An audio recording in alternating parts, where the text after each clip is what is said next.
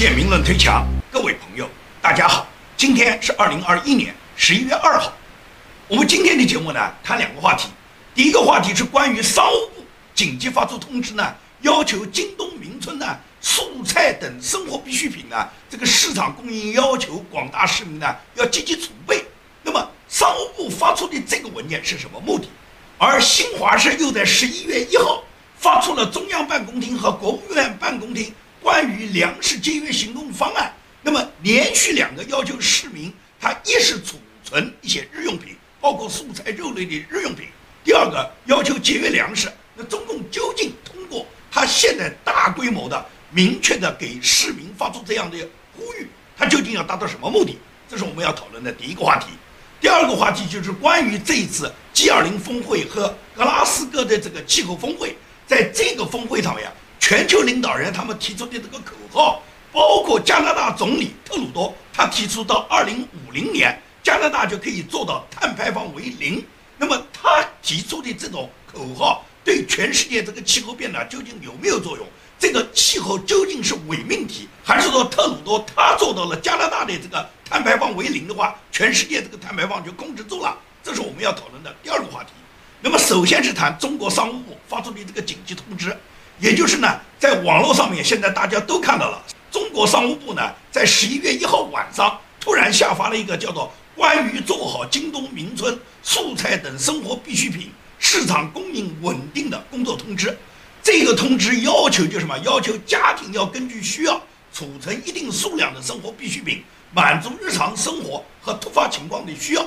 那么突发情况指的什么？这是大家呢都非常关注的。也就是这个通知啊，它非常的罕见，它现在。到这个时候发出这个通知，那跟什么有关呢？因为大家的猜疑很多嘛。六中全会马上就要开幕，冬奥会没有一两个月就要举行。目前来讲，台海局势被中共呢推动的相当紧张，而且中国现在跟西方关系呢又是可以讲叫剑拔弩张。所以说现在来讲，中共发出这样的通知啊，让大家就感觉到十分的敏感。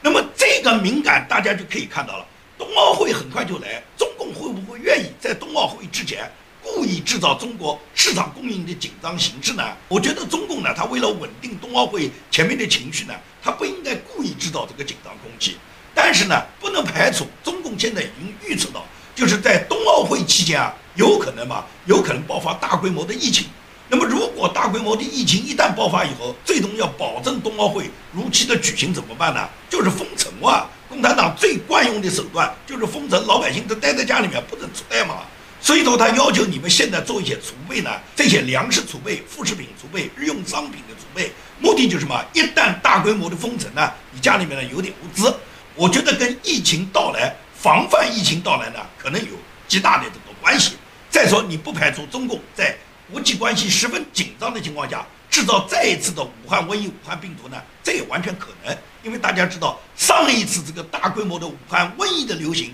就是在二零一九年年底、二零二零年初嘛，也就是在冬季嘛。那么中共可能利用现在二零二一年年底、二零二二年年初这个冬季，发起新一轮的这个武汉瘟疫的攻势，就类似于武汉瘟疫，甚至比这个瘟疫病毒更加厉害的这个病毒扩散到全球，这是完全有可能的嘛。中共现在就是用这种生化气的方法，用这种病毒战、细菌战向全世界发起挑战，这就是中共它的一个手段。其次什么？其次就是要在台湾制造紧张空气嘛，感觉到好像马上就要打台湾了，京东名村就要干。为什么呢？你看国防部的这个新闻发言人不是说吗？冬季到台北去看雨吗？那冬季马上到了，那么究竟是到台北去看雨，还是解放军准备到台北去喂鱼？现在我不好说。但是共产党他不断地宣传这个紧张气氛，要求全民储备粮食，他做出这个动作就是什么？要刺激台湾民众嘛。让台湾感觉到马上要打了，狼真的来了。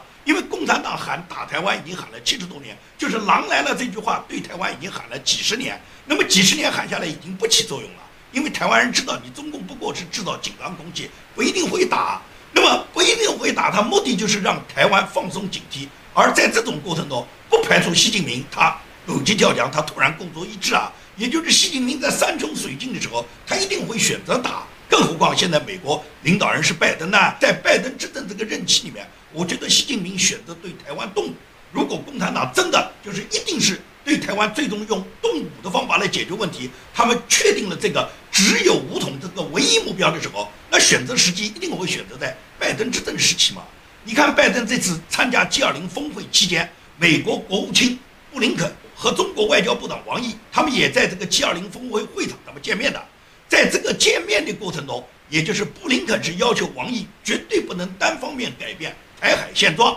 这是他对王毅提出的要求。而在新闻发布会上面，记者三次问到，如果是中共武力动手了，中共派出这个解放军对台湾进行武统，美国会不会参战？美国会不会全面的保卫台湾？三次问到布林肯这个问题，布林肯都绕开，他都不敢回答，他根本就没有这么一个计划，也就是他心里面根本没谱。一旦共军真的进攻台湾了，美军参不参战？美军往哪参战？拜登从来就没有想过在台海上面投入美军的一兵一卒，不过是嘴巴上喊喊而已哇，让台湾人感觉到美国在保护你们，我拜登决心保护台湾啊！他喊的越多，实际上台湾的警惕性就越小，因为他们认为拜登会保护他们嘛。到了关键时候，拜登两手一摊，说我不知道啊。等他们打响，等我反应过来以后。共军已经到台北看雨了，所以说他们看到雨的时候，我们现在只能跟共军谈一谈啊，对他们进行一些制裁啊。在他进行制裁这个过程中，中共已经完成腾笼换鸟，也就是留岛不留人。台湾人民要么是给他们杀的差不多了，要么就是把台湾的有钱人把他像香港一样把他挤到岛外。那么还有就是中共从大陆迁大量的红卫兵，迁大量的小粉红到达台湾以后，然后把台湾染红嘛，这是共产党他改造台湾的必然计划嘛。因此来讲的话。中共他对台湾制造这种紧张气氛是方方面面的，包括让每一个家庭都储备一定的这个生活副食品，它既有防范疫情的需要，同时也有刺激台湾，让台湾感觉到马上要打仗，因为打仗才要战备嘛，一旦战备的话，就肯定是备战备荒嘛，要防止打仗期间这个副食品供应短缺，大家要渡过难关嘛，所以说呢，这是中共呢一贯搞的。可以讲，毛泽东见证那么多年来，在中国动不动号召备战备荒为人民，什么备战备荒啊，他都是喊给对岸蒋介石听的。那么毛泽东过去对蒋介石只是吓唬，而现在习近平他除了吓唬的成分之外，习近平他故作意志的可能性是有的。如果习近平在二十大连任根本就泡汤了，根本没有可能他自己在二十大实现他的连任，大势已去的情况下，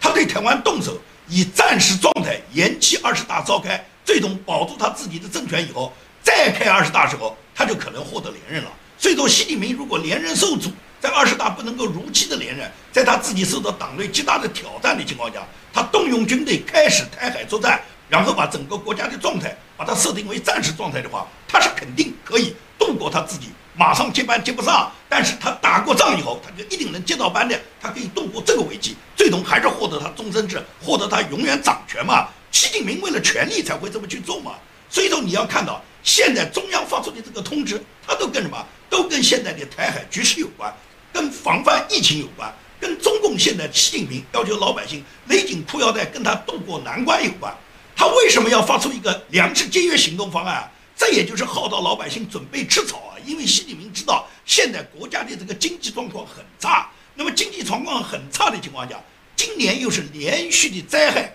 包括像郑州这样的大水，都导致了嘛？导致了中国北方是极大的欠收，也就是没有那么多粮食打上来啊，没有那么多粮食打上来，老百姓还是要吃啊。中国十几亿人口呢，每天消耗的这个粮食不得了啊。那么现在就通过中央办公厅和国务院办公厅，在十一月一号就发出一个粮食节约行动方案。这个节约行动方案上面，大家看到最主要的这么一段话，叫做加强粮食资源综合利用，有效利用米糠。麸皮、胚芽、油料薄、薯渣、薯叶等粮油加工副产物。那么这个话什么意思呢？就是准备把这些粮油的本来喂猪的这些槽啦、这些渣啦、这些废液啦，本来都是喂猪喂羊的，现在留下来给人吃，也就是号召老百姓准备吃草了。那么准备吃草的目的是什么？第一是国家经济状况大为下滑，第二个什么？粮食供应不足，第三个也就是习近平这么多年来他上台以来他制造的都是危机啊。他上台来不是什么生猪危机啦，就是粮食危机啦，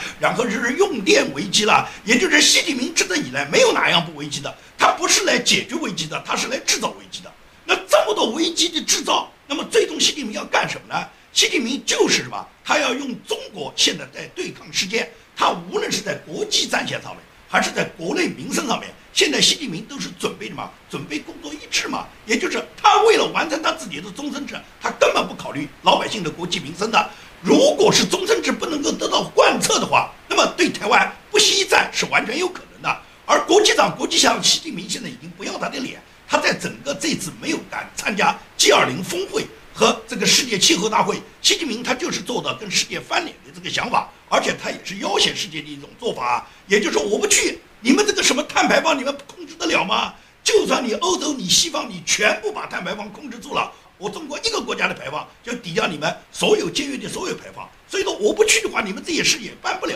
因此，拜登非常失望，欧洲领导人非常失望，也很正常。也就是这一次二零二一年的 G20 峰会和气候峰会，习近平再度缺席。实际上，习近平他有他的更多的考虑，也就是不光是我谈到过的，习近平不敢出国。也就是习近平从去年一月十七号访问过缅甸以来，他已经超过了二十一个月没有出国。他不敢出国，尽管有我前面分析过的最主要的原因，他就是怕他现在出国期间国内发生政变，国内发生兵变。他一旦回国以后，很可能什么？很可能他的权力就不保了。等他回国的时候，说不准他就已经被押到秦城去了。他根本没把握，在他出国期间，国内会不会发生大的政治动荡。所以说，他不离开北京，不离开中国，这是他控制政权重要的保证。因此，在这个情况下，我分析习近平在二十大换届全部完成之前。习近平是不会随便选择出国的，这是最主要的原因。那么除了这个最主要的原因，还有一个原因，大家应该能看到，就是习近平对这些重要的大会呢，他最多是发个视频。这个气候大会，习近平连视频都没有发，他直接去用一个书面发言就替代了他参加过这个气候大会了。因为习近平根本不拿气候大会当回事嘛，他觉得你们减啥牌，你们爱减牌你们就减，反正我中国不减，也就是最后你们减下来的牌不够我一个国家排放的。你们要想控制世界气候，你们就得跟我习近平谈，跟我中国谈。我中国如果不配合，你全世界所谓节能减排就是一句空话。这是习近平要挟全世界他主要的一个砝码。另外一个重要的原因，习近平之所以不敢去，他特别怕什么？怕他参加这个国际会议以后，然后最终就导致什么？导致了他自己也染上这个新冠病毒。因为欧洲领导人很多人，他们已经染上过新冠病毒，也就是检测是阳性的。欧洲领导人很多，那么习近平跟这些领导人在一起开会时候，他很难保证自己不被这些领导人传染上。一旦传染上以后，他是在欧洲隔离呢，还是马上回到中国隔离呢？他即使是有中国的专机，立即把他抢运回到中国隔离，那隔离一隔离就是十几天啊！这个隔离的这十几天期间，习近平怎么能保证在他被隔离期间，这个国家不会形势大变啊？他的那些反对派力量会不会利用他隔离期间，马上就开始进行各种政变兵变？等到他从隔离病房出来以后，很可能他和彭丽媛就直接被拉去，跟七幺三师傅一样，直接送到刑场了。所以说，习近平绝对不敢想象，一旦被隔离会是一个什么状态。更何况在欧洲，他跟这些欧洲领导人在一起之后，他基本上就碰不到什么好脸，绝大部分人对他都是冷嘲热讽，没有几个人把他当回事。所以，习近平他觉得，与其到这个国际场合受各个国家、西方国家领导人的问责，受他们的气，他不如在家里面，在中国，他摆出一副世界老大的样子，他还指点江山呢。中国的官媒不是说吗？习近平虽然人没有到现场，但是为世界治理和世界发展指明了方向哇！全宇宙都要归习近平管哇！所以说，习近平不如在家里面直接指挥世界发展的方向，而不需要到这个世界领导人的现场呢，跟领导人们一起质问、一起羞辱，他根本不敢去。可以讲，别说中国现在因为有武汉疫情给全世界造成了灾难，很多国家领导人要清算中国。即使是过去，就是川普总统任职时候，那时候中国跟美国的关系还没有那么差，跟世界各国的关系还没有那么差。那时候习近平参加 G20 会议上面，每次也都是像个丧家犬一样，一个人站在角落，几乎是没有人理他。所以说，习近平那时候就很难过。更何况现在的国际形势下，习近平去嘛，去了只能是自讨没趣。整个罗马 G20 峰会和本次苏格兰格拉斯哥气候大会。在这两个会议上面，西方领导人一个个装模作样承诺呢，他们要限制废气，把全球温度的升温呢要控制在一点五摄氏度以内。也就是这些西方领导人完全是在自娱自乐，他们根本就是不顾老百姓对他们的看法。他们搞的这个气候减排大会，而这个大会他们自称西方国家领导人参加这个气候大会的参加者，一共光飞过来的私人飞机就有四百多架。也就是这些人是来减排的吗？这些人明明是来增加排放的嘛，所以说这帮领导人基本上在这个话题上面来讲，我认为绝对是政治骗子。他们还装模作样，一个个见面时候用他们的手肘子碰一碰。他们根本就不戴口罩，尤其是他们在室外，他们装模作样戴着口罩，而到室内反而把口罩脱掉了。大家都知道，传染在室内，在密闭空间里面更容易传播啊，而在室外开放的空气下面，没有室内传播的这个概率大。但是这些人呢就是这样，他们呢就是装模作样，他们到室内反而把口罩撤掉了，然后见到面以后就不再用握手，而是用手肘碰一下。你看上去好像他们现在已经改变了过去不接触的样子。但是实际上不戴口罩，尤其是站在一起时候，都几乎是脸对脸。他们这个戏究竟演给谁看呢？所以说这些气候峰会的这些领导人，这些欧洲大国或者是美国、加拿大这些领导人，他们就是装模作样表演给老百姓看，这就是一些政治戏子。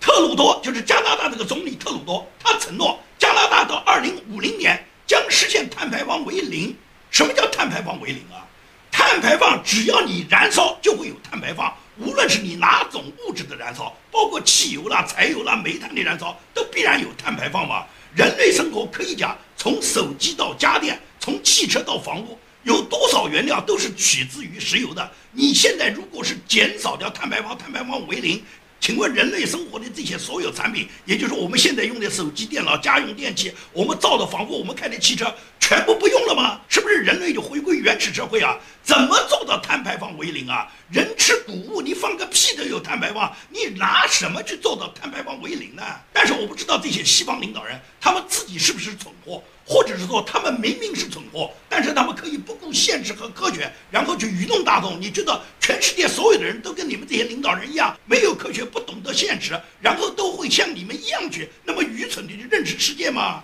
特鲁多宣布说，加拿大将对石油和天然气行业的排放量设定一个硬性的上限，并且说这是一个重大的承诺，而且他这个重大承诺还会激励其他资源丰富的国家。大幅的控制自己的排放量，并表示他会通过这个方法去遏制加拿大一个最大的工业增长。我不知道加拿大它那么多人，它有三千多万人，它的这个工业增长如何做到它的碳排放为零的？全球气候的领导人要求把全世界的平均气温一定要把它控制在升高幅度，把它控制在一点五摄氏度范围内。你觉得这个是不是伪命题？怎么去做到？全世界地球表面陆地只占地球的面积的百分之三十。海洋面积要占到百分之七十，即使是陆地这百分之三十面积里面，也有至少是有百分之十到百分之十五是人类无法居住的那些极端气候所在的那些陆地面积，也就是人类真正能够居住在地球上面，能够正常生活的、适合于人类生活生长的这个面积，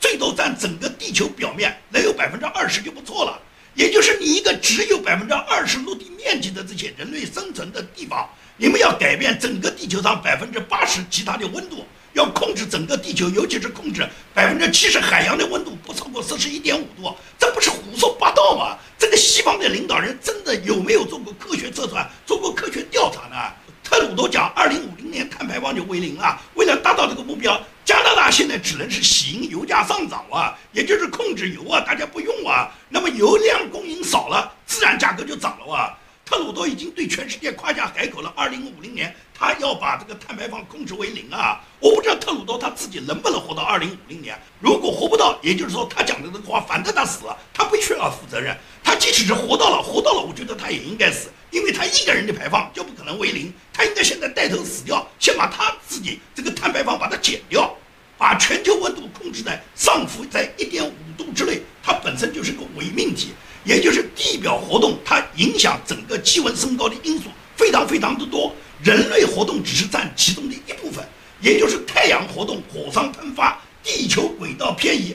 和温室气体效应，它都是引起整个地球变暖、气候变暖的重要因素。那么人类活动造成的这个温室气体效应产生的对地球表面气候变暖产生变化，它这个里面的因素只占很小很小的一部分。人类毕竟是地球上面居住面积所占有空间里面非常非常小的一部分人，靠这么小的这个陆地面积的人类居住，就能够改变整个全世界百分之七八十其他面积里面所有的温度，而且能把这个温度控制在一点五度之内，这完全是西方的这些政要和西方这些左派他们设置的一个伪命题。我现在越来越觉得西方的左派现在就在玩毛泽东当年搞的人定胜天的那一套，也就是毛泽东当年动不动就强调我们更天斗，我们其乐无；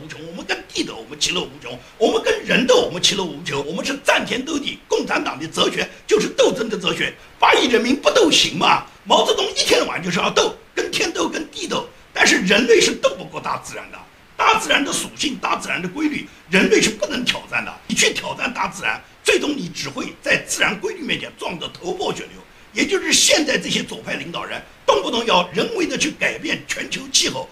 完全就是一个伪命题，根本就做不到。这种挑战自然界、挑战地球规律的这种形式，跟毛泽东当年所号召的战天斗地，我看没什么区别。也就是最终是一定要付出代价的，无论是人类还是动物，只要是地球上的生物，只要你敢挑战自然界，最终你一定是付出巨大的代价。这个代价甚至包括灭种的代价，也就是整个这次格拉斯哥气候大会，他们制定了那么多宏伟的蓝图，要把地球表面的温度要控制在一点五度之内，就是上浮啊，在一点五度之内。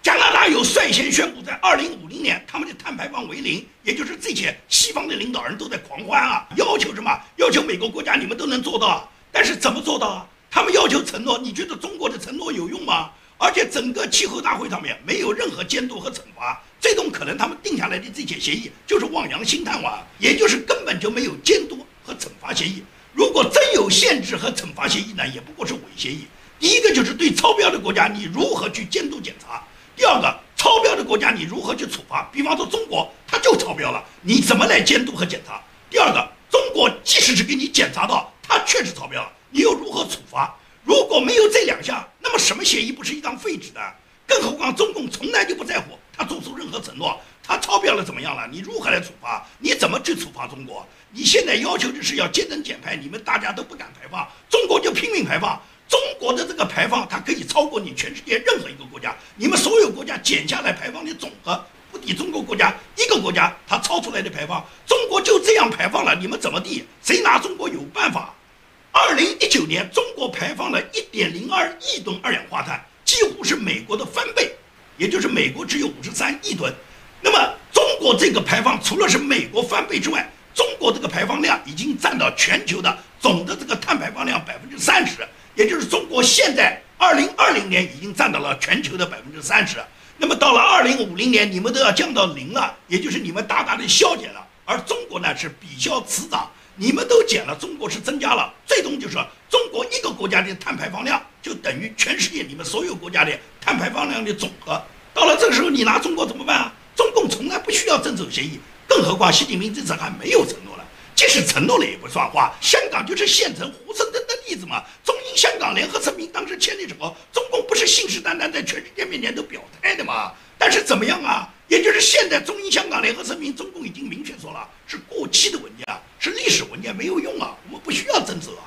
也就是你现在如果跟中共签订一个什么气候减排协议，过个十年二十年，中共告诉你是历史决议，是已经是过期的协议，根本就没有用了。中共不理你，你拿他什么办法啊？也就是说，中共现在挑战世界呢，跟二战时候希特勒的挑战方法不一样。希特勒呢是军事进攻，因为他率先军事进攻了，可以讲西方盟国可以联合起来去消灭希特勒，然后战胜希特勒。但是共产主义的蔓延就不是这样了。也就是二战之后，希特勒是虽然死亡失败了，但是共产主义蔓延世界了。到了全球都蔓延的时候，共产主义的祸害已经祸害了半个地球啊。那么最终以苏联为首的前共产主义东欧集团全部呢就是土崩瓦解了。也就是在苏联崩溃以后，共产主义本来崩溃以后，大家认为松了一口气，共产主义终于被铲除了。哪想到呢？哪想到不但是中国这个共产主义做大了，它成为全世界。祸害人类最严重的共产主义，而且远远超过前苏联。更何况现在西方的左派横行了，也就是共产主义在西方的左派领导人里面，现在死灰复燃。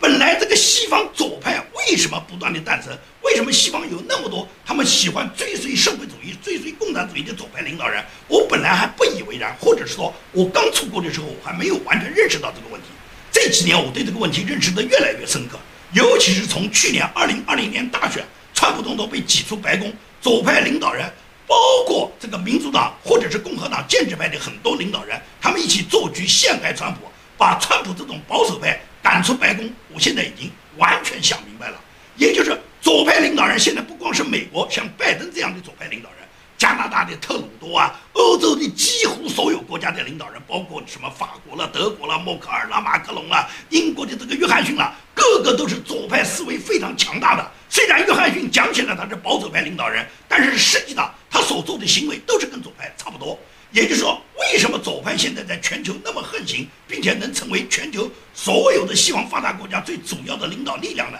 也就是现在这个左派啊，他从共产主义身上看到自己强大的权力的一个影子。也就是左派想追求权力对自己的绝对专制、绝对拥有。因为左派他是完全强调大政府，强调大政府就是强调更多的权利，而所谓的大政府，它就有强制力量。你从现在全球很多国家。利用疫情，然后强制这个国家里面所有的公民去做某件事，你就可以看到左派利用大政府，利用他自己绝对的专制权利，已经改变了西方国家里面自由的信仰。他现在就是强制你做这件事，你不做这件事，他就开始限制你，然后最终就是停掉你的工作，停掉你的工资，也就是逼着你屈服。这就是左派，现在领导人他要追求专制权利，因为大政府才可以获得专制权利。因此，左派的领导人没有一个人不热衷，他们要把自己的这个左派政府扩大，把政府的权力扩大，把人民的自由权利缩小，然后最终什么，让老百姓老老实实的听政府的。所以说，为什么世界领导人现在都向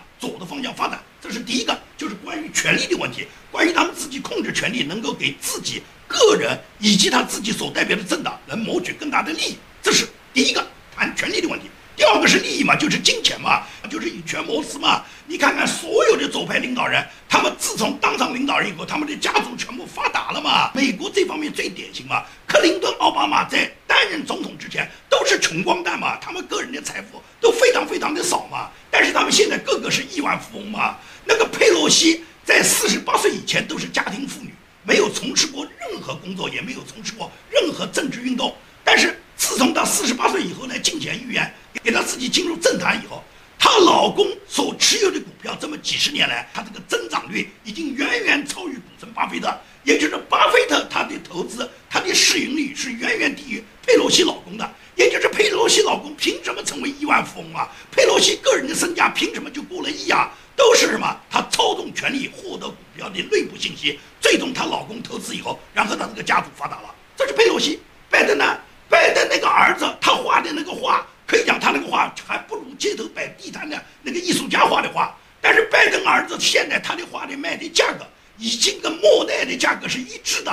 也就是莫奈的画，如果拍卖，如果拍五十万美金，拍一百万美金，拜登儿子的画也有人花五十万、一百万去卖。那么你觉得拜登儿子画的那些烂画，还不如那种街头摆地摊人画的画，凭什么卖五十万、一百万啊？那不就是因为他爹是美国总统？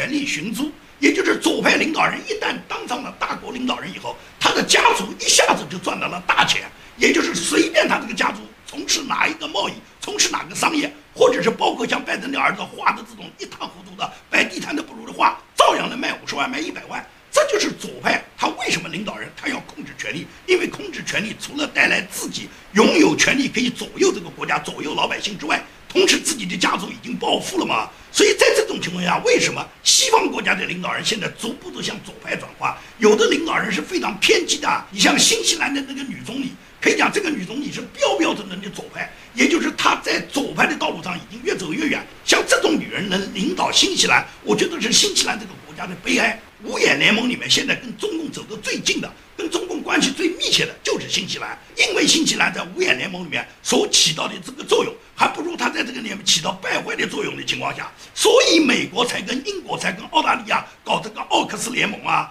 因为奥克斯联盟实际上就是甩掉了加拿大，甩掉了新西兰嘛。现在这个奥克斯联盟，自从美国、英国跟澳大利亚建立了奥克斯联盟以后，一下子就触怒了很多左派的领导人嘛。马克龙不是暴跳如雷嘛？马克龙无论是他当时跟拜登两人摆脸，然后跟美国什么护车大使把大使喊回来，同时对澳大利亚莫里森破口大骂。这一次二十国领导人见面的时候，这个马克龙喋喋不休地去指责莫里森，然后拉着莫里森像个怨妇一样一再质问莫里森：“你凭什么推掉我法国潜艇的订单，然后买美国的？”莫里森就告诉他：“我始终是维护澳大利亚的利益的。”而马克龙跟拜登的见面时候也是不断的抱怨，意思就是说他跟我已经有合同，你为什么你再把你的潜艇卖给他？拜登就跟他装模作样，拜登就说：“我一点都不知道，我可以向天发誓，在我跟澳大利亚做这个潜艇生意之前，我根本不知道他断掉你的合同，没跟你说。我认为他肯定跟你说了。所以说，拜登现在跟马克龙现在就这个态度，也就是打一打，扶一扶你，马克龙疼了。现在我跟印度讲了，叫印度买你几艘潜艇，也就是最终就是什么，左派领导人大家最终就是你好我好大家好，大家都有生意做。而在这个里面，我觉得能够坚持点立场，对共产党有切切实实抵抗的、有打击的。”就是澳大利亚的莫里森，所以说在整个五眼联盟国家里面，我认为莫里森做的最好，澳大利亚做的最好，新西兰那个女总理做的最差。因此来讲，这个五眼联盟如果他们不进行改造，不能够正确的认识，把所有五眼联盟的力量团结起来对付中共，那么最终五眼联盟就会土崩瓦解。好，今天的节目就跟大家做到这里，谢谢大家。